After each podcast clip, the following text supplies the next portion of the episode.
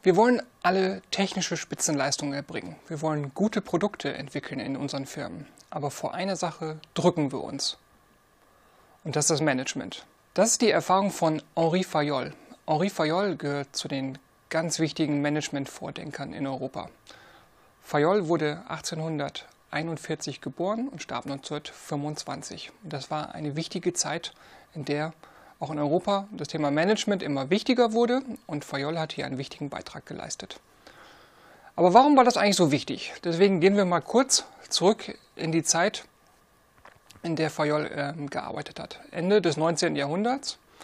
Die industrielle Revolution hat begonnen. Die Firmen brauchen Energie, sie brauchen Stahl und es entstehen Kohlebergwerke, Zechen, Stahlwerke, Gießereien.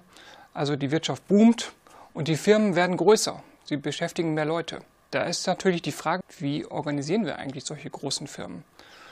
Große Firmen waren bis dato nur vielleicht Militär, vielleicht die Kirche, vielleicht noch Eisenbahngesellschaften, aber ansonsten spielte Management eigentlich keine Rolle.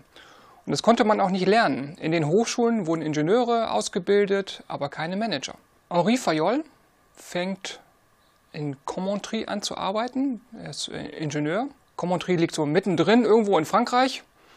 Zu ähm, dieser Firma in Commentry gehören noch ein paar andere Firmen. Das ist eine größere Unternehmensgruppe, sage ich mal, die Société de Commentry Fourchambault und Decazeville. Dort arbeitet er. 1888 übernimmt er die Führung bis 1918, also 30 Jahre. Und in der Zeit entwickelt er seine Managementprinzipien und, und dafür wird er auch berühmt hinterher. Die Firma, in der er arbeitet, war eigentlich lange Zeit erfolgreich, aber so ab den 1880er Jahren wird es schwierig. Also sie können irgendwann ihre Dividenden nicht mehr auszahlen, sie können die Mitarbeiter nicht mehr so gut bezahlen, die Kosten für, die, für das Kohlefördern sind höher als die Einnahmen. Wenn man so ein bisschen Henri Fayols Managementprinzipien umkehrt, kann man sich eigentlich gut vorstellen, was da passiert ist. In dieser großen Firma, 10.000 Mitarbeiter, das ist eine riesige Firma für die Zeit, äh, macht anscheinend jeder, was er will.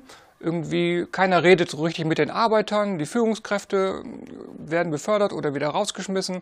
Da scheint einiges ähm, im Argen zu liegen. Was Fayol jetzt macht, ist, dass er Managementprinzipien festlegt. Und das ist auch für Fayol der große Unterschied. Aber da Kommen wir später zu. André Fayol wird 1841 in Istanbul geboren. Jetzt kann man fragen, hm, warum Istanbul? Da muss man wissen, dass äh, Henri Fayols Vater André Fayol dort einen Auftrag hatte. Der, also war er auch Franzose und er hat dann da gearbeitet in Istanbul, hat da an einer Fabrik geholfen, Dinge aufzubauen und André Fayols Berufsweg ist auch sehr außergewöhnlich für die Zeit. Er arbeitet nicht nur im Inland und im Ausland, sondern auch in Frankreich an verschiedenen Orten. Und er hat auch verschiedene Berufe. Er war erst bei der Armee, dann war er Spezialist in der Gießerei. Deshalb hatte er auch den Auftrag in Istanbul. Und er wird später Tuchhändler, Kaufhändler, Kaufmann. Also zeugt für eine sehr, also nicht nur physische äh, Mobilität, sondern auch für eine geistige Flexibilität, die er da an den Tag legt. Und so ein bisschen muss der Sohn auch erleben, wie sein Vater äh, nicht befördert wird, weil es vielleicht auch inkompetente Führungskräfte gibt. Das prägt den jungen Henri Fayol schon. Also er macht sich schon seine Gedanken dazu. Henri Fayol kriegt eine klassische Ausbildung am Lycée in Lyon. Er fängt dann an, Bergbau zu studieren, 1858 bis 1861 in Saint-Étienne und er arbeitet danach auch immer noch sehr wissenschaftlich. Die Geologie interessiert ihn zum Beispiel. Er hält einen Vortrag, wie man spontane Feuer in Kohleminen bekämpft. Also er ist immer diesen wissenschaftlichen Arbeiten auch sehr aufgeschlossen. So, er fängt auch als junger Ingenieur an, seine Beobachtungen im Tagebuch zu notieren und sich darauf dann später einen Reim zu machen. So, jetzt kriegt Fayol die Verantwortung für diese große Gesellschaft 1888 und fängt an, Management aufzubauen. Also er ist Ingenieur, er baut das Management auf und das ist ihm wichtig. Und die Erfahrung für ihn ist, mit den gleichen Leuten, in den gleichen Fabriken, in den gleichen Märkten, mit den gleichen Bergwerken ist er einmal nicht erfolgreich und einmal erfolgreich. Und der wichtige Unterschied hier ist für ihn das Management. Fayol ist in verschiedenen Vereinigungen und äh, tauscht sich da auch mal mit anderen Leuten aus. Er hält selber Vorträge, hört zu, also ist sehr interaktiv auch mit, den, mit seinen Kollegen unterwegs. Und im Jahr 1900 gibt es zum Beispiel einen großen, wichtigen Kongress in Paris äh, für Metallurgie. Und da tauscht man sich vor allen Dingen technisch aus. Und eine der letzten Reden ist die von Henri Fayol. Und er wendet sich an seine Mitingenieure, an seine Techniker und sagt, ich habe jetzt ein wichtiges Thema. Technisch kennen wir uns alle sehr gut aus und entwickeln uns auch weiter. Aber was meine Sorge ist, ist dieses Thema Management. Er nennt es damals Administration und sagte, bei Technik und kaufmännischen Sachen wissen wir eigentlich sehr gut, was zu tun ist, beim Management sind wir noch unsicher. Und er sagt dann, wir müssen uns um dieses Thema kümmern. Management ist die Aufgabe aller im Unternehmen. So, jeder muss hier mithelfen, dass das Management besser wird. Und er sagte, wir müssen diese ja, Profession, dieses Handwerk müssen wir beherrschen. Und es gibt auch einen ganz praktischen Grund. Denkt an junge Ingenieure, die in einer Firma anfängt. Die lernen alle wissenschaftliches Arbeiten und dann trifft man auf Führungskräfte, die völlig unwissenschaftlich handeln und das frustriert die. So, deswegen ist es für Fayol wichtig, Managementprinzipien zu klären. Und er schreibt das dann auf. 1800, äh, 1908 hält er einen Vortrag, äh, aus dem hinterher ein Buch entsteht, äh, Administration industrielle générale wird, ist sehr schnell vergriffen in Europa, wird in den USA erst berühmt, als es dann 1949 in die englische Sprache übertragen wird und wird auch da dann sehr wichtig, um Management mal aufzuschreiben. Und das Buch ist eigentlich sehr gut lesbar. Also die englische Version, auch die französische Fassung findet ihr im Netz. Und bei archive.org könnt ihr da mal reingucken. Das ist ziemlich straightforward geschrieben, ohne lange Umschweife, was Fayol unter Management versteht. Und er fasst das in dem Vortrag von 1908 ganz gut zusammen und sagte, ein Manager muss eigentlich vorhersehen, vorausschauen, dann muss er entscheiden und er muss handeln. Also er muss so ein bisschen antizipieren, was wird passieren, er muss Entscheidungen treffen und dann muss er entsprechend handeln.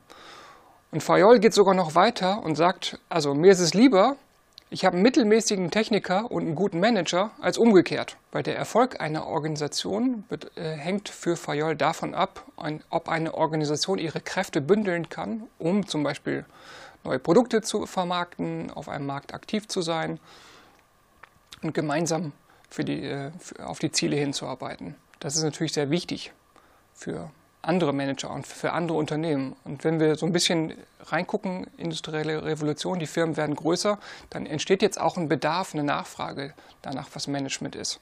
Fayol muss man eigentlich immer im Zusammenhang auch mit Taylor und mit Max Weber sehen. Taylor, Frederick Taylor in den USA, hat sich um Fabrikorganisationen gekümmert, war so ein bisschen der Technokrat.